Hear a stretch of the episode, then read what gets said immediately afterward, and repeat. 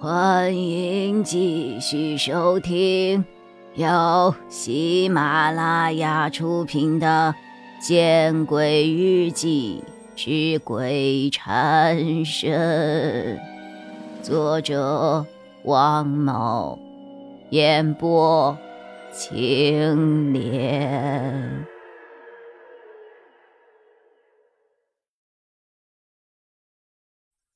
目前。暂无人员伤亡。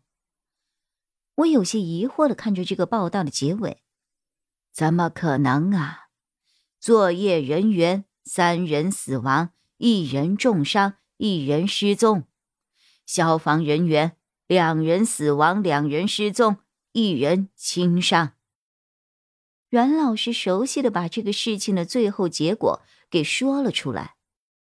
那这个报纸上怎么没有写啊？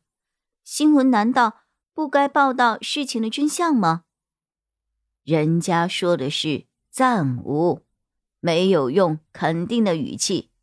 就算你追究结果，理也在媒体啊。阮老师颇为无奈的耸了耸肩。这这是文字游戏呀！我义愤填膺。不，这是权力的游戏。听到阮老师的话，我不由得身子一震。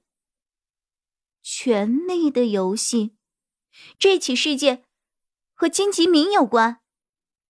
嗯，他当时就在这儿做董事长。阮老师毫不避讳的讲述，这起事件的一个主要负责人跟他有亲戚关系。既然如此。为什么还那么放任他呀？哎呀，有很多事情没有办法的。当时也给予了他严重警告，调离了原来的岗位。哎，他有大靠山。阮老师也颇为无奈的叹了一口气。那，这其他的资料，都和他有关？嗯，都有关。但是，一来他势力太大了，二来我们所掌握的证据又不足，所以想拿下他太困难了。那你给我这些干什么呀？我似乎猜到了一些什么头绪。他的靠山最近。已经被双规了。阮老师的回答印证了我内心的想法。金吉明的靠山被双规了，我不知道这对我来说是不是一个好消息。被双规了，自然可以大胆一些的去查他。但是常言说得好，狗急了也要跳墙啊。此刻的金吉明应该是最为敏感的时候。如果在此刻把他惹急了，他的报复手段会更加的恐怖。似乎猜到了我内心会产生顾虑，阮老师笑了笑：“我的意思啊，是给你安排一个死者家属的身份，去与其他死者家属沟通一下，然后从侧面去调查当时。”这个事件的主要负责人，这个事情我们哎不方便去做。当然了，这个事情纯属自愿。呃，你可以，我去。我不管阮老师是不是用了激将法来对付我，我也都应了。既然阮老师与我的目的都是扳倒金吉明，目前我没有计划。他已经有了，那我倒不如与他合作，大不了之后随机应变就是了。先不急，等那个平板电脑检测结果出来，我们再制定详细的计划。阮老师笑了笑，平板电脑，哎呀，糟了糟了糟了！我突然想起来刚才的快递费，我拍了拍额头，哎呀，糟了糟了！怎么了？嗯，阮老师，我想起一件很着急的事情。我给他投去了一个歉意的笑容。那你去忙吧。阮老师对我笑了笑，然后拿出了一个公文袋，把一叠关于金吉明的资料都给装了进去，然后递给了我。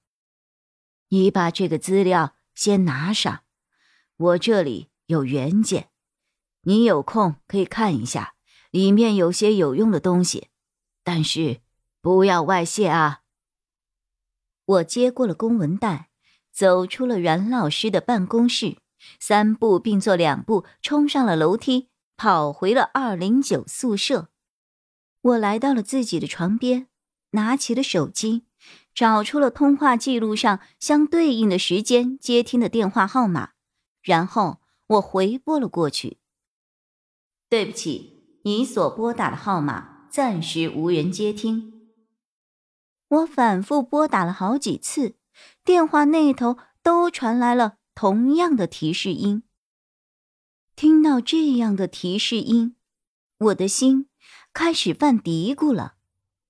如果那个快递小哥是金吉明的人，并不是真正的快递，那么这个重要的证据就丢失了。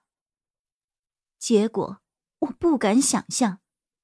蓉蓉姐，啊，你怎么了？高月亮刚刚醒来，就觉察到了我的异样。我越发肯定自己的想法，我心里越来越着急。这个人很有可能真的不是什么快递。第一，他认识我；第二，他很不专业啊，甚至都没有问我要钱，也不问我是不是收件人出钱。第三，作为一个快递员。电话保持畅通是基本的素养啊，但是此时此刻他的电话却无法接通。第四，也就是最重要的一点，现在不过八点多一点，自己下楼寄快递的时候不超过七点半呢。我从来没有听说过哪一家的快递是这么早就上班的。蓉蓉姐，蓉蓉姐，你没事吧？别吓我呀！高月亮似乎发觉我的神色越来越难看，他连忙跑了过来。而周曼和夏寒此刻听到高月亮的话，也起了床，一脸疑惑的看着我。啊，没事，我撒了谎，因为我不知道该怎么回答他们，甚至不知道该怎么面对他们。毕竟金吉明的罪证交到我的手里，而我却把他给弄丢了。本集播讲完毕，你关注了吗？还没有？那，你转头看看身后。